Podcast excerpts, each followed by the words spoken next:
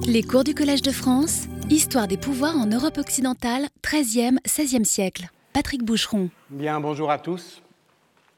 Nous poursuivons donc euh, le cas Bernabo, c'est le deuxième volet euh, de ces séances qui lui seront euh, consacrées. Lorsque les légistes de Philippe le Bel, ces âmes de plomb et de fer, dont a si bien parlé Michelet dans son Histoire de France, lorsque ces légistes donc s'attaquèrent à ce grand adversaire de la monarchie française qu'était le pape Boniface VIII, ils l'accusèrent d'idolâtrie. Ainsi, euh, Guillaume de Plession, qui lança le 13 juin 1303, le 14 juin pardon 1303, à l'Assemblée du Louvre, pour rendre sa mémoire d'année perpétuelle, Boniface fit ériger dans des églises des statues d'argent le représentant, induisant ainsi les hommes à l'idolâtrie. Il tenait là l'un des arguments du dossier d'accusation dont Jean Coste a reconstitué la logique anthropologique et qui visait à accuser euh, de tyrannie d'abord, puis de démonolâtrie, de sodomie et d'hérésie, ce triptyque des crimes contre nature, le pape aux ambitions théocratiques. Boniface VIII. Or, Agostino Paravicini Baliani a montré que le pape Boniface VIII avait sciemment utilisé sa build politique, sa politique de l'image d'auto-représentation dans son combat idéologique pour imposer la notion de plenitudo potestatis du pouvoir juridictionnel de la papauté contre les prétentions des pouvoirs laïcs à en contester le monopole. Et c'est une des retombées fondamentales de la réforme grégorienne dans l'ordre des pouvoirs symboliques.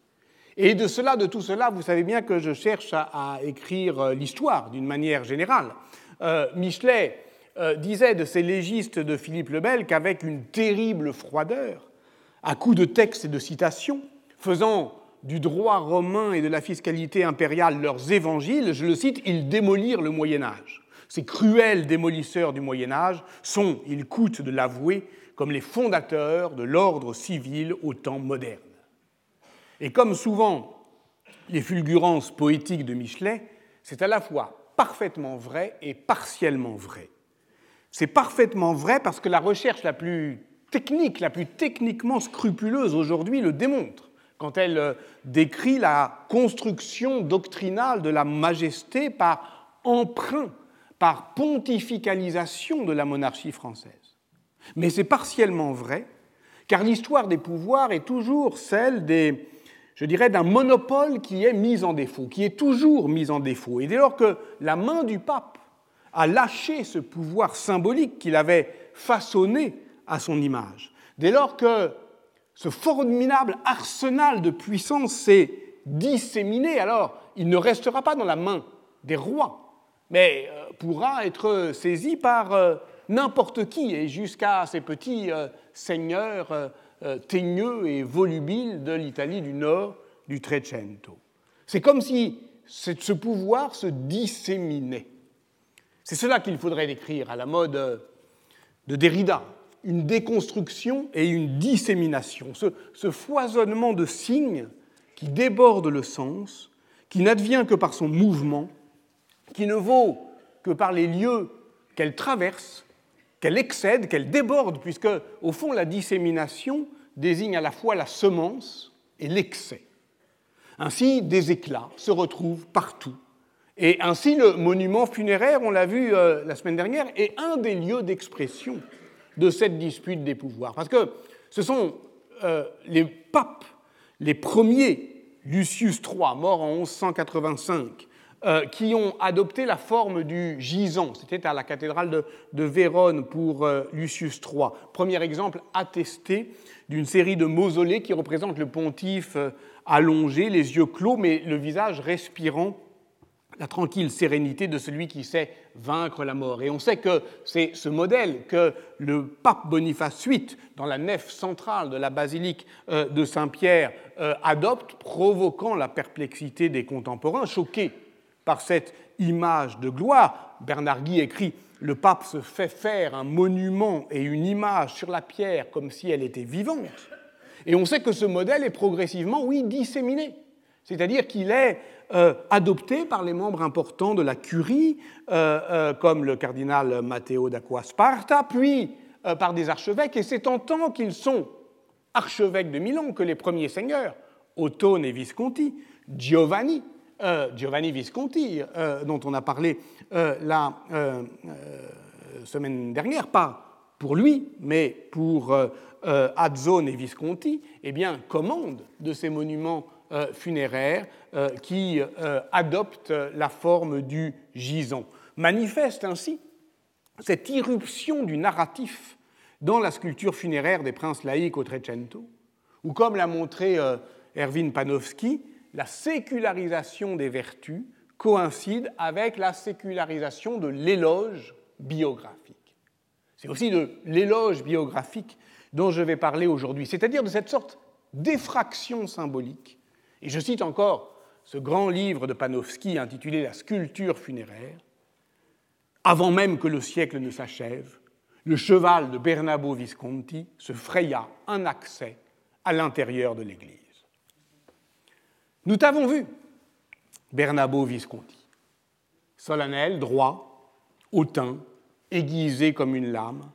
Nous avons vu quelle transgression politique trahissait ta statue équestre hissé sur son tombeau, les naseaux euh, frémissants de ton cheval, la force et la justice soutenant ses larges flancs, le défi lancé à l'Église par les bas-reliefs de ton sarcophage, l'offense même faite à l'espace civique de la ville de Milan, blessée par la morsure seigneuriale de ce que la tradition appelle la Ca del Can, la maison du chien, l'ampleur de cette confiscation de l'espace public, enfin même urbain, on avait dit que c'était un sixième de la surface urbaine qui était redoutée en recinto sacro, le rêve chevaleresque également d'un pouvoir sans limite qui accroche à la fois euh, le bleu du ciel et les vertes prairies d'une rêverie euh, courtoise et naturaliste qui se donne à voir dans les euh, magnifiques manuscrits enluminés, notamment le Taquinum Sanitatis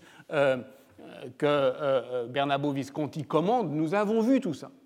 C'est-à-dire, au fond, ce que le texte ne dit pas tout à fait, ce que les textes n'osent pas vraiment dire, mais que les images et leur place dans les configurations monumentales donnent à voir malgré tout, créant ce que nous avions appelé l'année précédente, face au Léviathan, des événements visuels, où la pensée trouve en l'image son point d'arrêt et au fond comme ça buté. Nous avons vu ton portrait, ton blason, ta devise, tout ce qui euh, déploie dans l'espace public l'arrogant éventail de tes marques d'identification. Et l'ensemble se ramenait, vous vous en souvenez, toujours à deux qualités symboliques qui forment l'avers et le revers de cette puissance retorse, l'ambivalence et le coup de force. L'une et l'autre, d'ailleurs, se trouvant dans euh, les armes ondoyantes, changeantes, trompeuses de la guivre des Visconti, qui tantôt recrache et tantôt avale l'enfant apeuré, comme dans le chant euh, dantesque relancé par la fiction borgésienne, les deux fins, les deux agonies sont toujours possibles. Et cette machination serpentine est bien celle de la mue seigneuriale, oui, la mue où les vertus communales changent de peau pour exposer les écailles chatoyantes et venimeuses de la tyrannie. La force et la justice non comme euh, tension, contradiction ou complémentarité, mais comme nouage dans la violence fondatrice du droit. C'est cela qu'explique euh, Jacques Derrida dans un texte de 1994 intitulé Force de loi, le fondement mystique de l'autorité, où il part en fait de l'intraductibilité de l'expression euh, juridique anglaise to enforce the law, qui ne désigne pas simplement appliquer la loi, le fait d'appliquer la loi qui a force de droit, mais qui rappelle que, je cite Derrida, le droit est toujours une force autorisée, une force qui se justifie ou qui est justifiée à s'appliquer même si cette justification peut être jugée, d'autre part, injuste ou injustifiable. Autrement dit, il ne s'agit pas seulement de dire avec Pascal la justice sans la force est impuissante, la force sans la justice est tyrannique. Il s'agit de comprendre, d'ailleurs toujours avec Pascal, qu'en mettant ensemble la force et la justice, le risque de la tyrannie n'attend plus euh, à l'extérieur de la loi, en ses bords incertains comme euh, un loup à la, lisière, comme un spectre qui rôde à la marge, mais il guette à l'origine de la loi. Il y est au cœur. Voilà ce, qui expliquait pour Walter Benjamin dans sa critique de la violence, dont on a déjà parlé, 1927, et sur lequel s'appuie Derrida, la fascination admirative que l'on peut ressentir pour quelques puissants criminels qui ne se comprend pas euh, autrement que par le dévoilement de la violence de l'ordre juridique lui-même. Alors on sait que Benjamin opposait la violence conservatrice à la violence fondatrice de droit, l'une venant hanter l'autre, et l'on comprend donc mieux pourquoi, lorsque l'archevêque de Milan, Charles Borromée, fulmine en 1567 contre le monument équestre de Bernabo Visconti, au fond, il ne tente rien d'autre que de faire fondre sur lui la violence divine. Mais précisément, il ne réussit qu'à déplacer le monument funéraire, qui s'écarte prudemment de l'hôtel majeur de San Giovanni in Conca, qui était au cœur, vous vous souvenez, du quartier euh, Visconti, capturé par lui, où sa présence, la statue, est une insulte au miracle eucharistique. Non, il n'annule pas ce coup de force en tant que manifeste politique, il le déplace. Et donc, le monument demeure actif jusqu'à nous. Lorsqu'il succède en 1385 à son oncle assassiné, à son oncle qu'il a lui-même assassiné, Gian Galeazzo Visconti a pu avoir la tentation d'imposer au gouvernement de Bernabo Visconti et à la chronique de ses cruelles turpitudes une politique de l'oubli. C'est ce qu'il écrit tout de suite à ses amis euh, florentins, immédiatement après la mort de son encombrant prédécesseur, euh, pour les rassurer et pour leur proposer, au nom de ce qu'il appelle la conservation de l'État, l'oubli. Oublier ses méfaits, les effacer, les biffer. Biffer le nom de Bernabo de la généalogie des Visconti. Mais précisément, si cette politique a été tentée, ce qui reste à démontrer, je ne pense pas qu'elle l'a été, en tout cas, elle ne fut pas suivie des faits. On n'oubliera pas les méfaits de Bernabo Visconti, et c'est de ce souvenir paradoxal jusqu'à Machiavel que nous avons euh, à euh, faire. On n'oubliera pas les méfaits de Bernabo Visconti qui alimenteront une fiction politique spécifique portant le souvenir de ce nom, Messire Bernabo de Milan, je l'ai dit, jusqu'au prince. La statue demeure, elle insiste, elle persiste. Jusqu'après sa mort, elle brave ses adversaires avec cette obstination propre aux images. Longtemps encore, d'ailleurs, cette euh, audace ancienne s'impose aux modernes. Les antiques et les modernes, on y revient. Euh, je prends un texte, Fontenelle, qui publie en 1683 pour l'instruction du duc de Bourgogne ses dialogues des morts. Il y fait donc euh, euh, parler les anciens aux modernes, par exemple Socrate et Montaigne, précisément sur les vertus réciproques des anciens et des modernes, les modernes aux modernes, par exemple Hernán Cortés et Moctezuma sur euh, la barbarie, lequel est plus barbare, le chef indien ou celui qui l'a assassiné. Mais parfois, les anciens parlent aux anciens, et c'est le cas entre Démétrios de Phalère et Hérostrate sur la manière de s'assurer la gloire. Bâtir, dit l'un, détruire, dit l'autre. Bâtir, dit Démétrios de Phalère, qui a fait installer 360 statues à son effigie dans Athènes. Détruire, dit Hérostrate, qui, vous le savez, a réduit en cendres le temple d'Éphèse et s'est fait un nom dans l'histoire, infâme mais persistant, pour avoir détruit l'existant. Dans ce passage se reconnaissent euh, Ces deux craintes qui hantent la modernité et dont Roger Chartier s'est fait l'historien, la peur d'une mémoire effacée et la crainte d'une mémoire saturée. La première est celle du naufrage. La mer est, oublieuse, sa surface ne se ride d'aucune trace, tout y disparaît, jusqu'au nom des noyés. La surface de la Terre, en revanche, se zèbre de toutes les présences humaines qui s'y superposent. Rien ne s'y perd, ce qu'on appelle l'archéologie. Et voilà ce qu'affirme Hérostrate, la Terre ressemble à de grandes tablettes où chacun veut écrire son nom. Quand ces tablettes sont pleines, il faut bien effacer les noms qui y sont déjà écrits pour y mettre de nouveaux. Que serait-ce si tous les monuments des anciens subsistaient? Passage magnifique où s'éclaire cette évidence de l'histoire des pouvoirs. Une politique active d'oubli n'est pas d'amnésie, mais de palimpseste. Elle efface moins qu'elle ne substitue. Elle est tout entière de recouvrement, un mot pour un autre, un nom à la place d'un autre nom. Je n'insiste pas sur cette hantise qui est indissociablement urbaine et psychanalytique. Vous voyez euh, Freud dans euh, Malaise dans la euh, civilisation, pour m'arrêter à la peur symétrique, celle de la dissémination des images de pouvoir.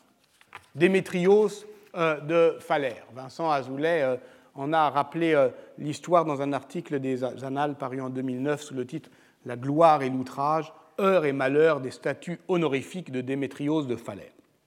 Nous nous situons à Athènes après la défaite de Chéronée de 338 avant notre ère, au cours de laquelle Philippe II de Macédoine l'emporte sur la coalition des cités grecques. Et la vie politique à Athènes est désormais soumise euh, au pouvoir des souverains hellénistiques, à la domination euh, des oligarques athéniens, et de 317 à 307, Démétrios dirige la cité en lui imposant un, régime qui est à la fois austère et, censitaire, qui, restreint euh, la participation des citoyens, euh, qui est assez conforme à la, philosophie, disons, des écoles platoniciennes, qui est très méfiante vis à -vis de la démocratie. Et une des manifestations de ce changement de régime, c'est un dérèglement du système des honneurs, qui était jusque-là effectivement très codifié. Et lui, effectivement, il multiplie les effigies, ben voilà, ce que plus tard on appellerait de l'idolâtrie, justement. Il multiplie euh, la statuaire et il fait, euh, effectivement, il adopte d'ailleurs le registre équestre sur le modèle hellénistique, ce qui est une innovation à Athènes. Et il accompagne cette politique exhibitionniste d'une multiplication de, des lois somptuaires, ce qui limite la possibilité des oligarques de manifester la supériorité sociale. Ce n'est pas tant de transgresser la loi, il faut aussi permettre aux autres de ne pas le faire. Euh, et le voilà donc seul en scène, exposé, donc fragile. On pense au vers de Victor Hugo dans La colère du bronze. Déjà le pavé tremble et le piédestal penche, car tout a ses retours. Le reflux est de droit, jamais le droit humain, Jamais le genre humain ne reste au même endroit. La résistible ascension de Démétrios de Valère connaît donc un coup d'arrêt en 307. Euh, euh, la cité n'est pas morte à Chéronée, elle a des capacités de réaction, et cette réaction, c'est la mise à bas des, statuts euh, honorifiques, ou, et que, que, décrit Diogène Laërce dans Vie et doctrine des philosophes illustres, Bien qu'il fût illustre auprès des Athéniens, la jalousie qui ronge toute chose jeta pourtant sur lui aussi son ombre. En effet, victime d'une cabale montée par certains, il fut sans comparaître condamné à mort. Certes, ils ne s'assurèrent pas de sa personne, mais ils déversèrent leur venin sur le bronze, renversant ses effigies, dont certaines furent vendues, d'autres jetées au fond de la mer, d'autres débitées en pot de chambre, car on dit même cela. Expulsion du symbole, jeter un objet au fond de la mer, c'est un rituel archaïque, l'oubli, ne laissera pas de traces. Neutralisation du symbole, on vend le bronze pour le fondre et le remettre en circulation, c'est la mue. Inversion du symbole, on le désacralise euh, par euh, l'outrage. Ne manque à ce répertoire que euh, ce qui est aussi très ritualisé, la conservation du symbole, c'est-à-dire la statue qui demeure comme statue horrifique, frappée d'une inscription infamante. Et c'est une manière de rendre les statues parlantes et de les faire parler pour qu'elles disent autre chose que ce qu'elles proclamaient originellement. Un colloque récent, dont les actes viennent d'être publiés à l'École française de Rome, sous le titre Faire parler et faire taire les statues, a étudié ce motif en longue durée. Il trouve euh, son origine historiographique dans la pratique bien connue des pasquinades, cette littérature de protestation qui prend le nom de son support, le Pasquino, qui est euh, la statue euh, antique découverte en 1501 à l'angle du palais Braschi à Rome, au sud de la place Navone. Et sur son socle ou sur son corps mutilé, on y placarde donc des libelles ou des tracts, appelez-les comme vous le voulez, en tout cas euh, des satires féroces qui attaquent le plus souvent anonymement euh, et violemment toujours les papes et les cardinaux. Elles sont anonymes, ces pièces, elles sont souvent rimées, et ces pasquinades se donnent, aujourd'hui encore, hein, où la pratique demeure, comme la protestation de la statue elle-même, qui se met à parler pour dénoncer. Et dans ce même volume, Emmanuel Rousseau décrit la manière dont les nombreuses statues romaines de César et de Brutus étaient devenues en 45-44 avant notre ère les bases d'une contestation politique anti-césarienne, en appelant parfois à des nouveaux Brutus qui pourraient rejouer l'acte libérateur du tyrannicide, et qui parfois aussi prennent la forme d'apostrophes aux passants ou de parodies de dédicaces qui affichent ou qui gravent d'ailleurs comme des graffitis euh, sur euh, les statues leur protestation. Et il y a aussi d'autres exemples dans le monde gréco-romain où des épigrammes parodiques outragent en mots, mais à distance, la statue qu'ils prétendent faire parler. Et dans ce cas, le jeu littéraire de la parodie fait de la satire, je dirais, un éloge oblique. Mais justement, les pasquinades ne sont pas qu'une renaissance d'une pratique littéraire antique. Elles poursuivent également une tradition d'épigrammes latins dans beaucoup de cités italiennes à partir du dernier tiers du XVe siècle, affichées dans des euh, lieux publics pour euh, justement attenter à l'honneur des princes et de leurs courtisans. Et celle-ci prend elle-même la suite de toutes les pratiques publiques de la dérision dans les communes italiennes depuis le XIIIe siècle, où, euh, comme l'a récemment montré euh, Jean-Claude Mervigueur, existent des vitupérateurs professionnels, c'est-à-dire euh, des poètes ou des rimailleurs chargés d'attenter à l'honneur d'un adversaire politique, la poésie satirique étant, je dirais, l'un des arsenals de la vengeance, l'une des possibilités, des expressions de la conflictualité factieuse ainsi n'est-il pas rare qu'une grande famille, comme celle des Donati à Florence, emploie des jongleurs, des poètes stipendiés pour ridiculiser euh, des adversaires politiques, ce qui constitue, je le répète, une forme de vengeance. La dérision est une arme. Elle fait partie de la violence plus ou moins ritualisée euh, avec euh, le harcèlement judiciaire, avec la brutalité plus ou moins ritualisée, de l'arsenal des lignages et des partis dans les rivalités qui font la trame ordinaire de la vie politique euh, communale. Et cette poésie euh, satirique, aussi allusive que violente, emprunte au genre romain du vituperium, qui sert à disqualifier euh, les ennemis. Et je crois vous avoir déjà dit plusieurs fois que l'enfer de Dante n'était rien d'autre qu'une longue chaîne de vituperia. Et c'est surtout dans la seconde moitié du XIIIe siècle, principalement en Toscane, que se développe cette littérature d'action politique parmi ces, professionnels de la vitupération, dénonciation rimée. Euh, Gabriella Piccini a mis en lumière, par exemple, la carrière de l'un euh, des plus productifs, Ruggieri Apugliese, qui est actif à Sienne et dont le poème euh, Tenzone con il Vescovo eh bien, est une parodie de la passion euh, du Christ qui atteste d'une grande connaissance, pour quelqu'un qui était probablement juriste, euh, de euh, la procédure. Donc c'est une poésie, oui, je le répète, parodique, satirique, d'action politique.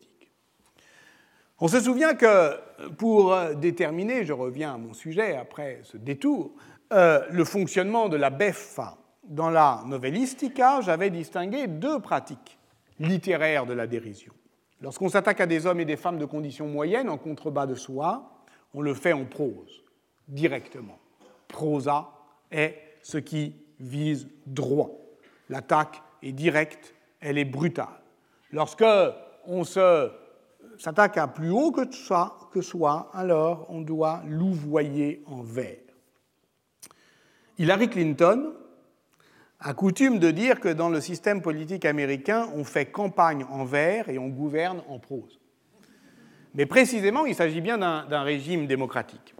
Et les politiciens américains se réfèrent constamment, d'ailleurs, au Jules César de Shakespeare, qui est une grande pièce sur la tyrannie et le tyrannicide, qui est écrite en vers, sauf quelques brutales irruptions de blocs de prose, et notamment quand Brutus parle, comme des accès de vérité. La prose du politique n'est pas que le prosaïsme de l'action gouvernementale, cela peut être aussi le courage de la vérité, dont on parlait l'année dernière. Or, justement, ce dont on a à parler aujourd'hui est bien de l'envers de cette fiction politique, son reflet poétique, sa ruse, sa rime, sa dissémination. Tel est le titre. Je te vois, Bernabo Visconti, je te vois et je t'entends. Car euh, depuis ta mort, en 1385, c'est comme si ta statue funéraire s'était enrubannée de pasquinades. C'est comme s'il était devenu le support d'une interminable conversation poétique. C'est comme si tu étais environné d'une nuée de vers, irritante, bavarde, fuyante, disséminée, comme ce nuage de sauterelles dont l'assommant cliquetis, Twitter, euh, fait le bruit de fond euh, des opinions publiques. Matteo da Milano est l'un de ceux qui a écrit un lamento funèbre de Bernabo Visconti, je vais y revenir, et on lit une description de ta statue. D'oro et d'argenta coperta il baron, le baron est couvert d'or et d'argent sur un cheval beau et merveilleux de fin d'or, et euh, tu es valeureux, enfin voilà. Ce genre de, de, vers d'éloge, ce qu'on appelle la poésie euh, encomiastique, que les philologues redécouvrent actuellement, je dirais, à la pelle. Cette euh, poésie encomiastique, le rôle qui a joué euh, Bernabo dans son développement est aujourd'hui bien mieux connu. Le même Matteo da Milano le décrit d'ailleurs Bernabo entouré de bouffons, euh, euh, giocolari, euh, jongleurs, et altre genti qui de ta cour sont les signori, c'est-à-dire que ce seraient eux, les seigneurs de la cour de Bernabo, c'est-à-dire les jongleurs, les histrions, les poètes. Toujours, on lit cela dans Lamento di Bernabo Visconti, un des trois lamenti, je vais y revenir, qui est un texte qui nous est transmis par un manuscrit autographe de la chronique du Lucois Giovanni Sercambi, le manuscrit 107 de l'Archivio di Stato de Luc. Or, vous vous souvenez peut-être que Sercambi est un de nos auteurs de nouvelles qui joue la carte du buon governo de la seigneurie à Luc. Cette proximité codicologique entre éloge poétique, histoire et novellistica n'est peut-être pas fortuite, c'est elle que nous aurons à explorer dans les semaines qui viennent. Mais ce qui m'intéresse là, c'est comment lire en historien cette assommante littérature de la célébration des puissants.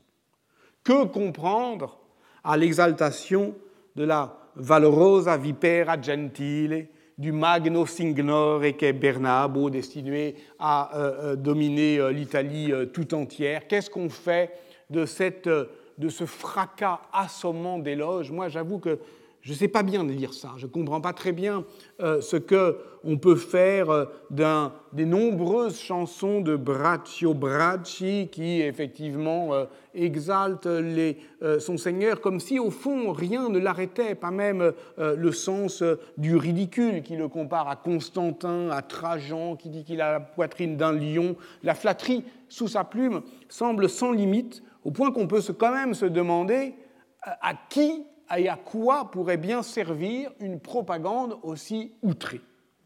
On pense évidemment ici à ce qu'écrit euh, Pierre Bourdieu dans ses Méditations pascaliennes.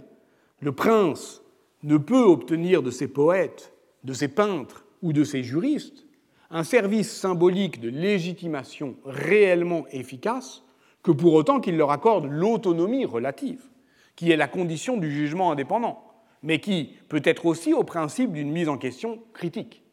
Autrement dit, il n'y a pas de service de légitimation efficace si on ne laisse pas une autonomie à ces producteurs euh, de savoir euh, ou, euh, disons, simplement de, de consentement ou d'obéissance. Mais en même temps, effectivement, cette autonomie va créer, et c'est le moteur même de l'histoire culturelle, la possibilité, effectivement, d'une bah démarche critique par rapport à ceux euh, qui sont euh, censés nous protéger. Est-ce le cas ici? Baccio Bracci fait partie euh, de ces nombreux artistes toscans qui ont trouvé refuge à la cour des Visconti, comme Giovanni de Bonis, qui lui aussi vient d'Arezzo, Sergarietto, Francesco di Vanozzo et tant d'autres. Comme les peintres, effectivement, les poètes toscans sont attirés par euh, cette cour. Euh, Braccio, euh, Baccio Bracci appartient, lui, je l'ai dit, à une famille arétine de vieille noblesse. Il est actif auprès des Visconti, de Galeazzo II à Filippo Maria, pour exalter leur politique, pour exécrer leurs ennemis, et notamment ses compatriotes florentins. Et par exemple, Bracci reprend une tradition littéraire du XIIIe siècle qui consiste à imaginer une réponse à la lettre du prêtre Jean demandant des renseignements sur les princes des terres occidentales. Alors il écrit une chanson intitulée Soldan di Babylonia, etc., euh, sultan de, sultan de Babylone, etc. Et il imagine que le sultan de Babylone lui écrit pour lui demander qui est Bernabo Visconti, dont on entend tant parler évidemment en Orient. Il est, répond-il, ce chasseur passionné qui court les bois et va boire à une fontaine, père trasmurlarlo d'uomo in bestial forma, pour se transformer d'homme en bête. Étrange évocation d'un souverain, d'un souverain qui fait la bête, non pour faire semblant, pour, eux, mais pour changer de peau, pour muer littéralement. Exactement comme dans la fable de Machiavel dont on parlait la semaine dernière, le renard et le lion, il s'agit bien d'une mue. Cette irruption d'un loup-garou dans les loges joue-t-elle comme une mise en question critique? Est-ce que, au fond, l'exaltation de ce loisir princier par excellence, qu'est la chasse, bien sûr que Bernabo Visconti, comme tous euh, les seigneurs, était euh, un euh, chasseur impénitent, mais chassant, il ne se divertissait pas de son métier de prince. Au contraire, il s'y donnait absolument. Mais est-ce que, justement, ce don absolu de soi au métier de gouverner peut aller euh, jusqu'à l'excès, jusqu'au débord, et pour celui qui en fait l'éloge, jusqu'à une critique implicite de la bestialité du tyran. C'est cela, c'est cette hypothèse qu'il nous faut éprouver. Alors l'enquête devrait pouvoir reposer sur l'analyse des conditions politiques réelles de production de cette poésie de cour, dans la dépendance euh, de cet entourage seigneurial qui n'est pas à proprement, parler d'ailleurs un système de cours, mais dans lequel le poète et le, peintre peuvent se frayer un chemin, ce qui n'est pas le cas des prosateurs dont on parlait jusque-là. Alors, l'histoire littéraire a longtemps cherché à évaluer l'impact de la présence de Pétrarque à Milan, invité euh, par euh, Giovanni Visconti, comme vous le savez. En fait, euh, d'après les travaux récents d'Enrico Fenzi, son influence sur la poésie latine est très limité, mais sans doute aussi parce que lui-même défend, on l'a vu, une position de souveraineté créatrice qui ne peut pas être celle de ces stipendiers du pouvoir seigneurial. Les études manquent, c'est vrai, sur le service que pouvaient rendre ces poètes, notamment euh, lorsqu'ils étaient utilisés comme diplomates. Euh, c'est le cas euh, du plus inventif et du plus ambitieux parmi ceux qui gravitent dans l'entourage de Bernabo Visconti, dont je voudrais dire un mot, parce que c'est celui qui est le plus important aussi dans l'histoire littéraire, c'est Fazio degli Uberti. Fazio degli Uberti est né à Pise entre 1305 et 1307 d'une famille gibeline, bannie de Florence en 1267, et il meurt à, Vérone en 1367 à l'issue d'une vie euh, d'exil où il a tenté euh, de mobiliser, mais en vain, le parti impérial. C'est l'auteur d'une poésie euh, moralisatrice, encyclopédique, d'origine dantesque aussi quant à la métrique. Il écrit en terzarima, qui est, vous savez, une, manière d'enchaîner les rimes des strophes en intercalant dans un tercet la rime du tercet suivant, sur le modèle A, B, A, B, C, B, C, D, C, etc., qui est une sorte de pulsation poétique extraordinaire qui crée le, moteur de, de l'énergie des vers. Et ainsi est écrit le Dittamondo, qui est un long poème didactique composé à partir de 1346 et qui fait le récit d'un voyage évidemment euh, imaginaire à travers tout le monde connu. C'est comme une comédie terrestre. À ce moment-là, il est à la cour de Milan. Il y restera jusqu'en 1358 où il part à Vérone et probablement il écrit même avant 1354, donc euh, euh, du vivant de Giovanni. le chapitre sur Milan euh, du dit Tamondo reprend tous les arguments, tous les motifs des éloges urbains très anciens hein, pour euh, Milan, euh, depuis le, le Deverso Mediolani Civitate du 8e siècle jusqu'à Bonnevésine de la Riva. tous ces motifs, la tradition, les origines ambrosiennes de la conscience civique de la capitale lombarde comme seconde Rome, le fait que c'est la championne de la libertas euh, euh, civique face aux prétentions euh, impériales. mais c'est avec lui que cet éloge urbain devient célébration dynastique. C'est-à-dire que la poésie encomiastique, désormais, et c'est l'importance du ditamondo, vrille sur elle-même. Chanter la ville, c'est célébrer ceux qui la gouvernent et savent la conserver si heureuse avec foi, justice et sans guerre. Je cite de ce point de vue, l'éloge de Milan est chez Fazio degli Uberti l'envers de l'éloge de sa patrie, Florence, belle cité mal gouvernée, euh, de laquelle le poète est exilé. Mais cette apothéose viscontéenne n'est pas sans nuance, par exemple, dans le Dittamondo de Fazio dei Uberti. Il exalte l'archevêque Giovanni Visconti comme vero pastore et Vera Luce, vrai pasteur, vraie lumière, et lui oppose la vie sauvage, vita salvatica, de Bernabo, chasseur impénitent, qui court les bois et va au-devant de grands dangers. Deuxième indice, deuxième apparition du loup-garou, ce roi chasseur qui se transforme en la bête qu'il traque pour faire craindre son pouvoir dévorateur. Je le laisse là pour l'instant. Quel est ce danger? Quel est le danger, effectivement, euh, au devant duquel court Bernabo Visconti? C'est bien évidemment, vous le savez, euh, celui que lui fait courir sa propre tyrannie. Parce que la tyrannie, dans euh, la tradition morale antique et médiévale, c'est une machine à jouir, donc à disséminer, hein, mais qui construit aussi sa propre perte, qui est une machine à aussi d'autodestruction. Euh, l'histoire est connue. Je l'ai déjà évoqué la semaine dernière, j'en rappelle les grandes lignes. Le 4 août 1378 meurt Galeazzo II, co-seigneur de Milan. Son successeur doit être logiquement son fils aîné, donc Gian Galeazzo, né en 1351. Mais Bernabo ne lui concède que le gouvernement de la partie occidentale de la Lombardie, se proclame seul seigneur de Milan, désigne quelques fils légitimes comme héritiers. En fait, il a 15 enfants légitimes et une vingtaine de bâtards euh, reconnus. Donc, encore, ça va avec euh, ce que je disais tout à l'heure. Pour tenter de contrôler euh, son neveu écarté du pouvoir, Gian Galeazzo.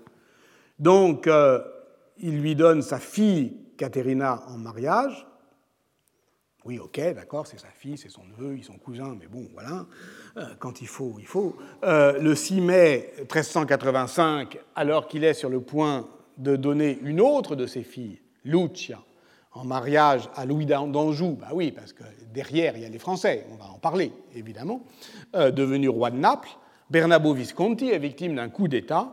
Gian Galeazzo Visconti a rassemblé 500 lances de quelques grands condottières, Jacopo da Verme, euh, Giovanni Malaspina.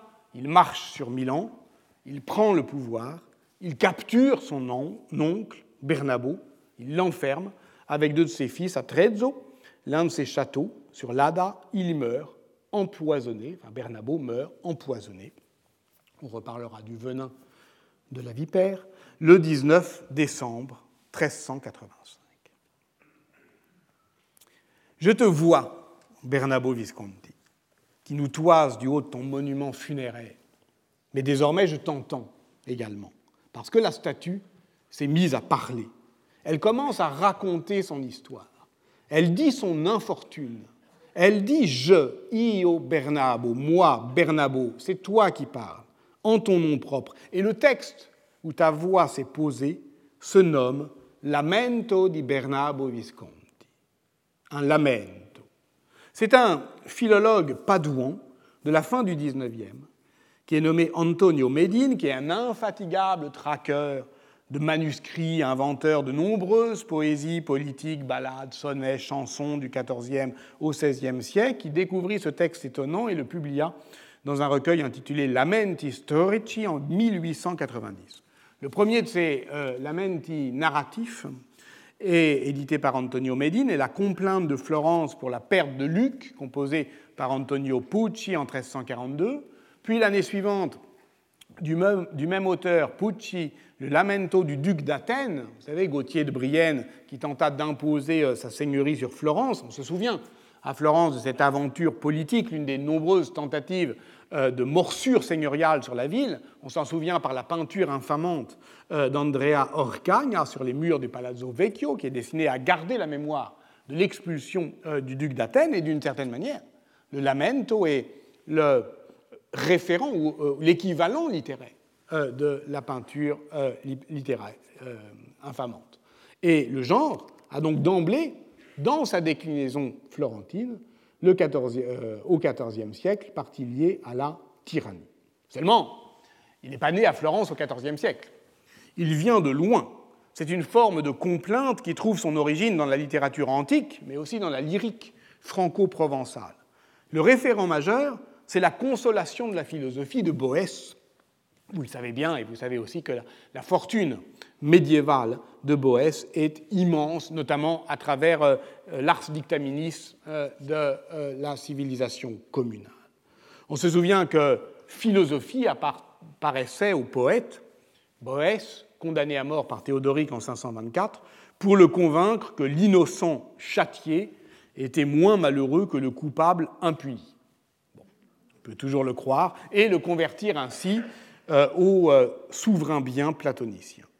Son premier geste, note Michael Fossel dans ce beau livre qu'est Le temps de la consolation, c'est d'essuyer les larmes du plaintif avec les manches de son manteau. Parce que consoler, c'est permettre de mieux voir, en effaçant euh, la surface de la souffrance pour apprendre à la considérer entièrement, cette souffrance. Qui ne pleure pas ne voit pas, écrivait Victor Hugo dans Les Misérables, c'est vrai, à condition de trouver quelqu'un pour vous consoler. Mais Antonio Medin insistait d'abord sur la dimension narrative de ces pièces rimées. Le plaintif raconte son infortune, puis demande pardon, soit aux hommes, soit au ciel. L'horizon du lamento, c'est donc la réconciliation. Le genre connaît un développement spectaculaire à l'extrême fin du XVe siècle, dans le contexte des guerres d'Italie. Se multiplient euh, les lamenti, qui s'inscrivent dans une politique de de communication susceptible de provoquer des, émotions par la prosopopée populaire. Mais alors à ce moment-là, c'est une cité assiégée, c'est une population affamée ou massacrée, et où ensuite c'est l'Italie tout entière, l'Italie outragée, qui pleure sur son sort, qui maudit ses ennemis, qui implore au secours, qui exprime cette forme de désespoir civique, toute politique, où l'expression des malheurs du temps prend la forme et la voix d'une allégorie féminine, et c'est cette force pathétique qui euh, s'inscrit euh, dans, je dirais, une forme lyrique. C'est donc cette tension entre lyrisme et narration euh, qui fait le lamento, comme nous le rappelle le beau livre de Florence Alazar, le lamento dans l'Italie de la Renaissance, et qui note d'ailleurs au passage que ce genre caractérise la culture politique de l'Italie, y compris à l'époque contemporaine. Que l'on songe au lamento par la morte di Pasolini, euh, aux chansons anarchistes des années de plomb, comme le Lamento per la morte di Giorgio Pinelli, ou plus récemment encore, pour pleurer l'une des jeunes victimes de la répression des manifestations altermondialistes du sommet du G8 de Gênes, le Lamento in morte di Carlo Giuliani. Mais revenons au Lamento di Bernabo. De ce texte, Marco Limongelli a établi récemment l'édition critique dans une thèse non encore euh, non, publiée, mais, mais, disponible en ligne.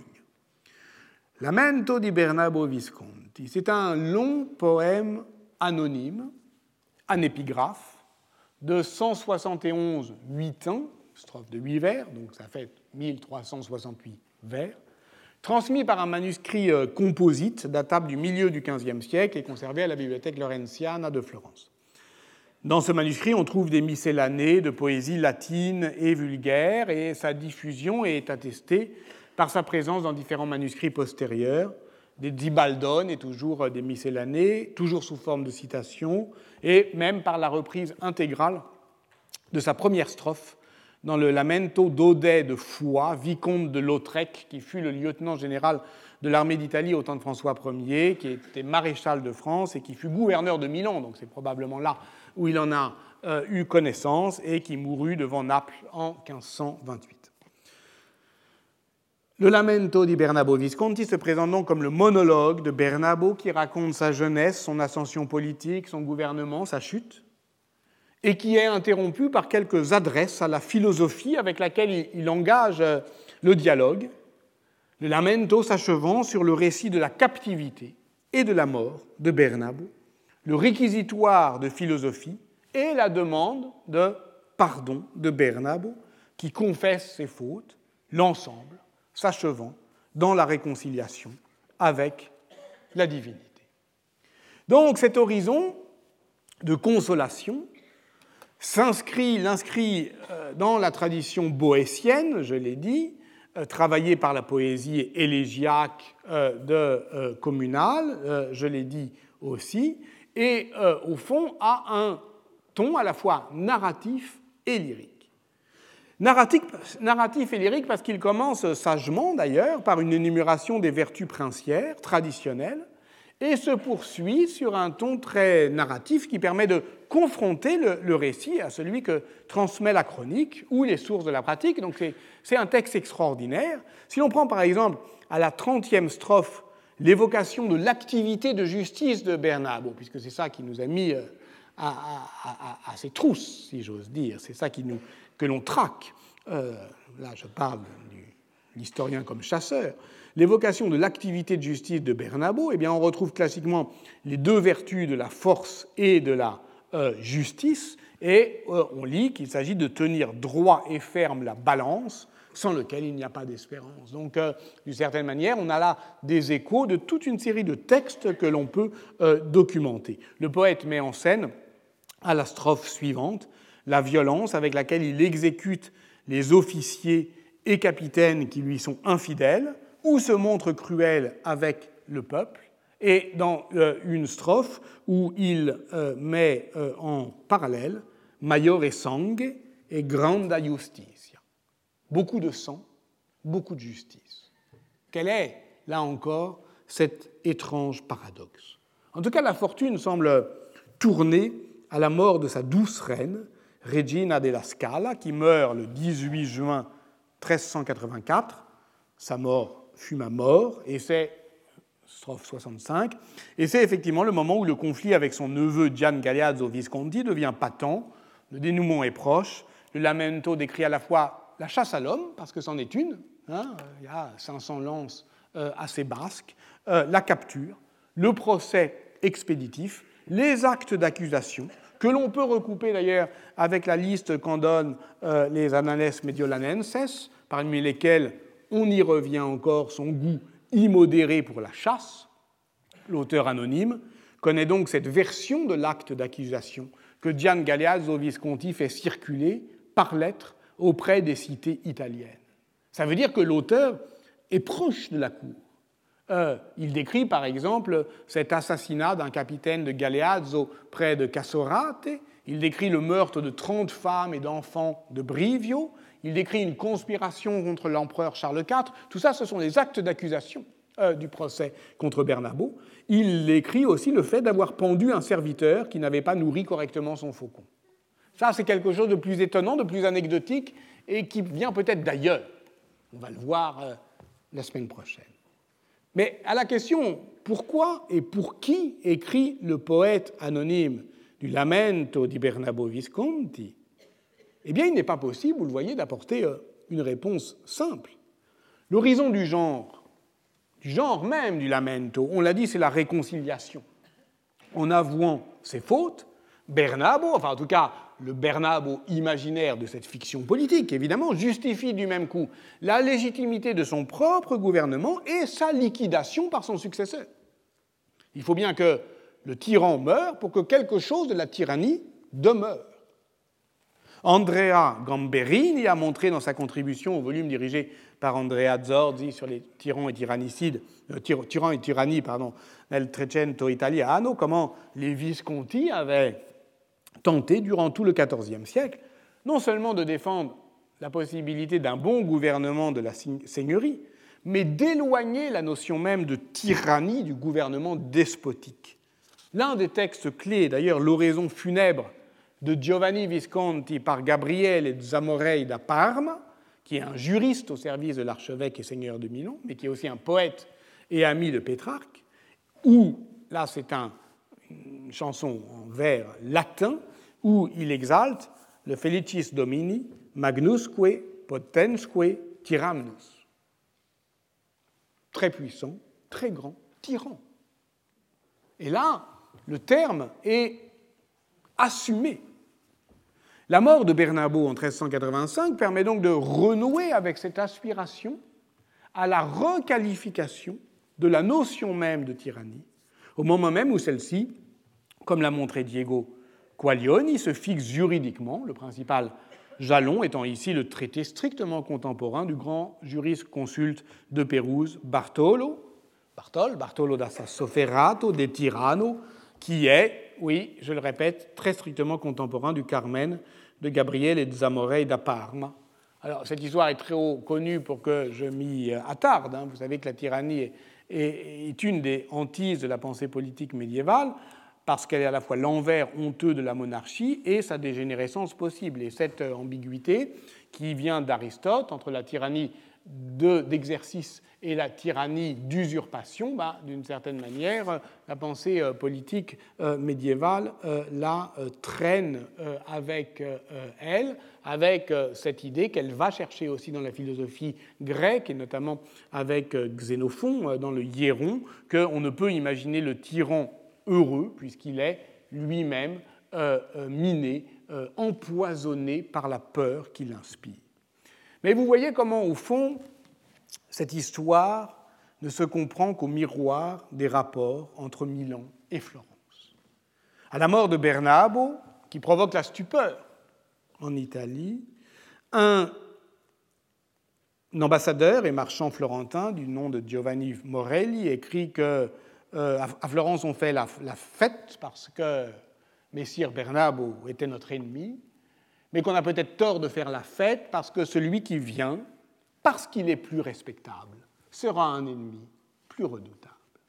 Et c'est évidemment ce qui est euh, le cœur euh, de l'intrigue, c'est que Gian Galeazzo Visconti, pour Florence, sera précisément l'ennemi, l'adversaire. Jusque-là, je l'ai dit la semaine dernière, Bernabo, ça ne les intéresse pas tant que ça.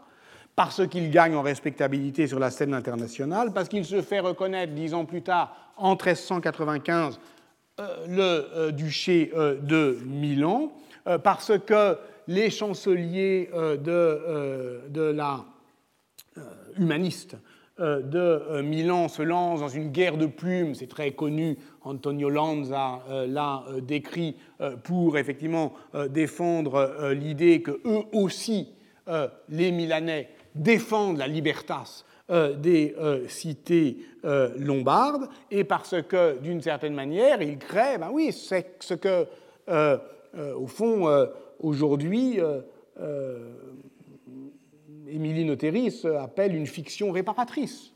C'est-à-dire que Gian Galeazzo Visconti, architecte de la refondation euh, du dôme de Milan, qui euh, étend le domaine, qui l'assure sur des bases plus stables, qui les reconnaît sur le plan international, il est au fond, il travaille à réparer la mémoire communale. Et cette fiction réparatrice, est-ce qu'elle pouvait attirer les faveurs florentines? Mais ce n'est pas impossible. Quand on lit par exemple le De Tirano du chancelier de Florence Coluccio Salutati, rédigé en 1400 qui restaure l'idée que le gouvernement d'un seul peut être compatible avec le maintien de la libertas. Dès 1385, apprenant l'emprisonnement de Bernabo, Coluccio Salutati avait salué Gian Galeazzo Visconti, lui donnant du comes, comes virtutum, le compte des vertus, et se félicitant du sort que Dieu lui réservait.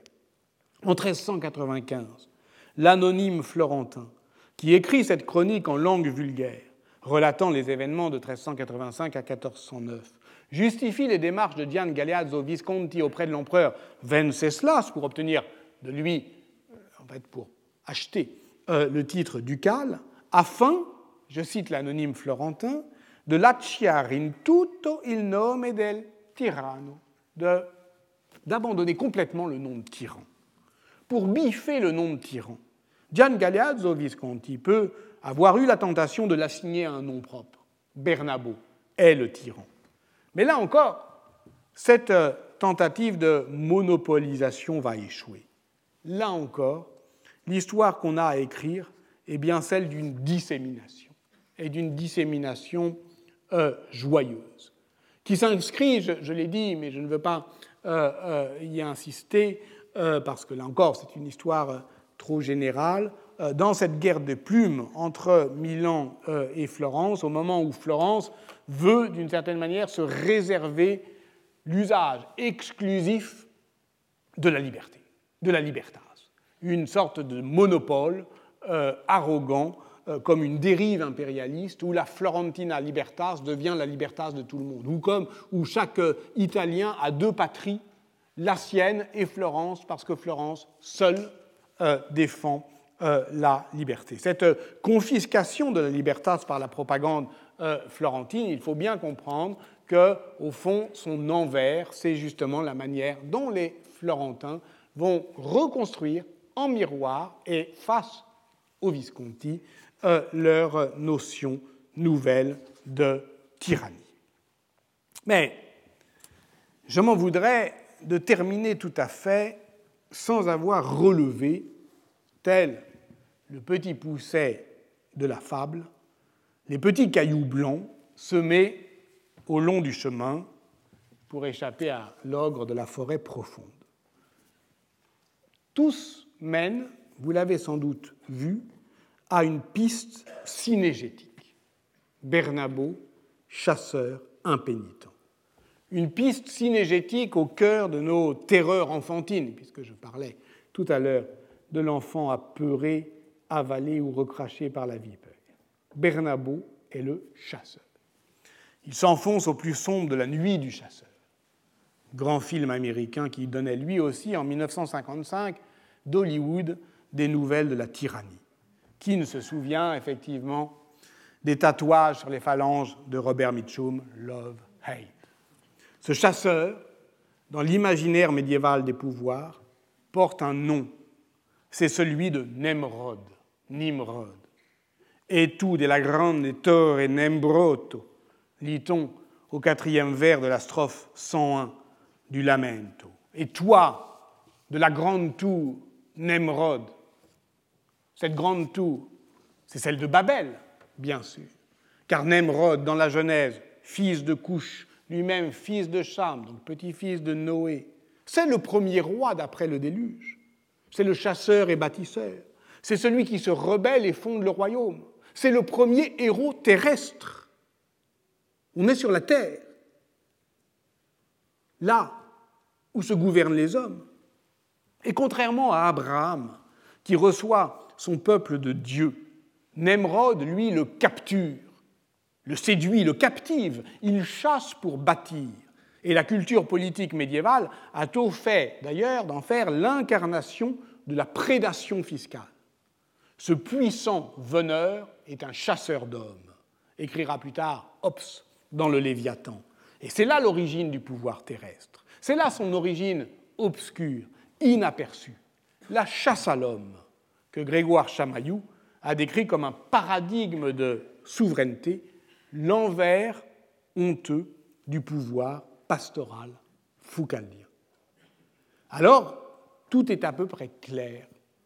On comprend pourquoi la poésie encomiastique opposait le bon pasteur, Giovanni, à ses fils chasseurs, puis opposait Bernabo à Galeazzo, parce que Galeazzo était aussi blond que l'autre était noir, et que Bernabo, lui, était le chasseur obsédé par euh, la chasse à l'homme. Puis opposait la force et la justice dans le gouvernement même de Bernabo, avant de le laisser là en 1385, capturé lui-même, à l'issue d'une traque que décrit le Lamento. Le chasseur chassé, le pouvoir captivant mais capturé, tout est clair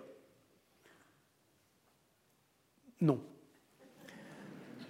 Parce qu'avec la puissance retorse de la poésie, les rimes continuent à ruser. Lisons ce dernier vers. Il est de la plume de Franco Sacchetti.